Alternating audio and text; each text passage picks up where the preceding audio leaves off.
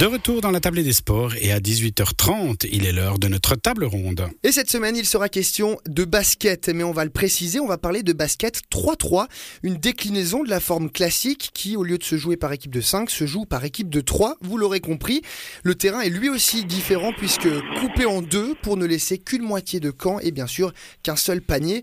Plus rapide, plus spectaculaire, la discipline se veut plus urbaine. Des tournois sont notamment organisés en plein cœur des villes. Il s'agit d'un formidable outil de promotion le 3-3 euh, se développe aussi en tant que sport à part entière. En témoigne son apparition pour la première fois lors des Jeux Olympiques de Tokyo 2020-2021. On va en parler d'ailleurs de ce basket 3-3 avec deux invités qui connaissent très bien le sujet. À commencer par Wester Molteni. Vous êtes membre du team Lausanne, mais aussi responsable du département 3-3 auprès de Suisse Basket. Bonsoir à vous.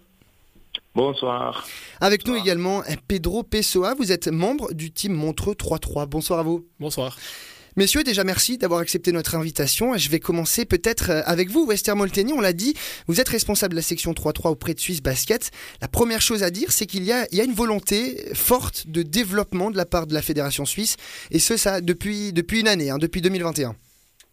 Oui, exactement. C'est euh, un peu comme euh, toutes les fédérations. Ils ont vu que depuis qu'il y a le 3-3 qui commence à, prendre, force, hein, si on peut dire comme ça, on a tous compris que c'est vraiment quelque chose qu'on peut on peut vraiment développer, on peut vraiment euh, on est on est là depuis le début donc euh, c'est pas comme les baskets 5-5 où on a beaucoup de retard par rapport à d'autres nations.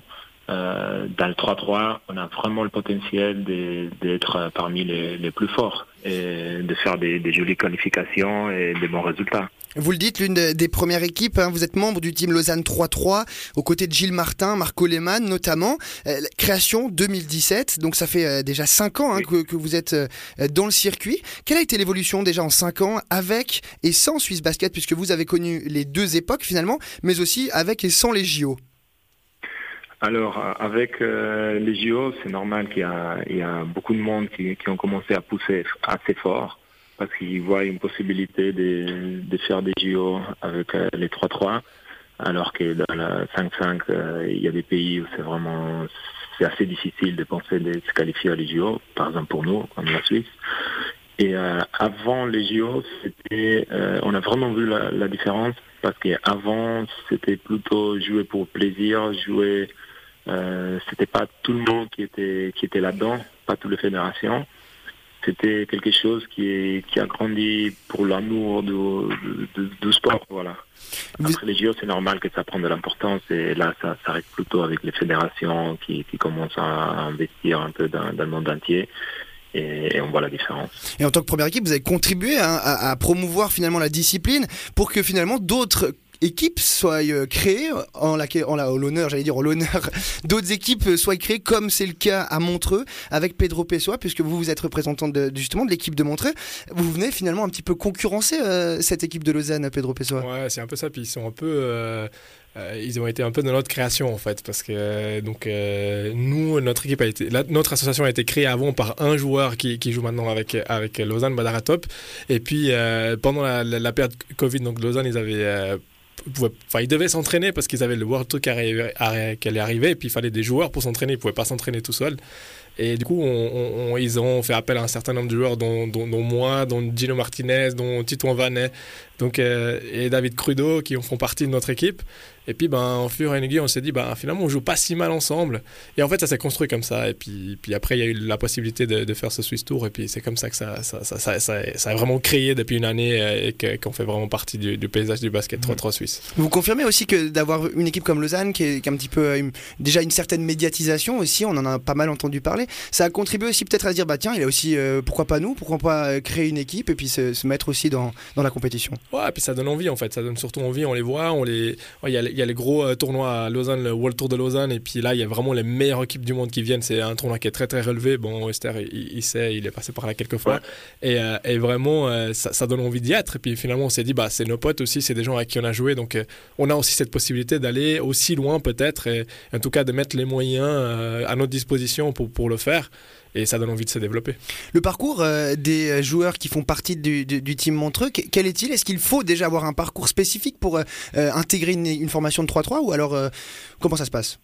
Euh, je crois pas qu'il faut avoir un parcours spécifique. Euh, il est vrai que maintenant, bah, tant euh, Team Lausanne que nous, comme maintenant Team Fribourg qui, qui émerge gentiment, c'est des équipes où il y a des joueurs qui ont joué en Liga ou qui jouent toujours en Liga et puis qui, qui ont décliné vers le 3-3. Et... Mais c'est pas si récent que ça. C'est-à-dire que avant que ça soit vraiment mis en place par FIBA, etc. Il y avait déjà ces tournois de rue pendant l'été. Et c'est vrai que dans la région, il y a déjà eu beaucoup de joueurs qui jouaient au streetball, comme on l'appelait à l'époque, avec des règles un petit peu différentes. Mais le bassin, il était déjà énorme. Donc il n'y a pas un parcours. Il y a des gens qui jouent aujourd'hui dans le 6 tours qui n'ont pas fait de basket dans des clubs ou qui n'ont pas joué au 5-5 à haut niveau, mais qui sont très, des, très bons joueurs de 3-3. Mhm. Du côté de Lausanne, on retrouve aussi des joueurs qui ont connu la première division suisse de basket. Hein, Western Molteni, c'est vraisemblablement euh, pas le cas chez tout le monde. On vient de l'entendre avec Pedro Pessoa. Est-ce qu'il faut impérativement avoir des joueurs qui connaissent ou qui ont connu euh, le basket de haut niveau suisse?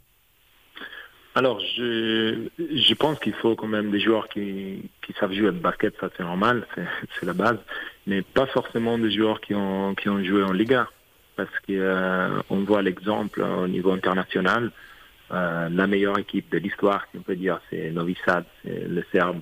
Euh, ont battu des équipes avec des ex-joueurs NBA, avec des joueurs des Euroleague, des gros joueurs vraiment dans le 5-5. Alors que chez eux, je pense que les, les meilleurs joueurs de, de l'époque 3-3, il a jamais joué plus que troisième ligue en Serbie. Qui n'est mhm. pas, pas, ouf, voilà. Mais... Il ne pouvait pas jouer dans un autre niveau. Il y a eu, on a évoqué le team Fribourg notamment, hein, qui comprend un bon nombre de joueurs qui sont encore en activité, des joueurs qu'on connaît, puisqu'ils font partie quand même des, meilleurs joueurs suisses actuels. On parle d'Arnaud Couture, Jonathan Dubas, les frères Jurkovic. Euh, c'est une équipe quand même qui a un fort potentiel déjà sur le papier. Ils ont remporté la dernière étape du Swiss Tour. On y reviendra d'ailleurs pour ce que c'est le, le, Swiss Tour.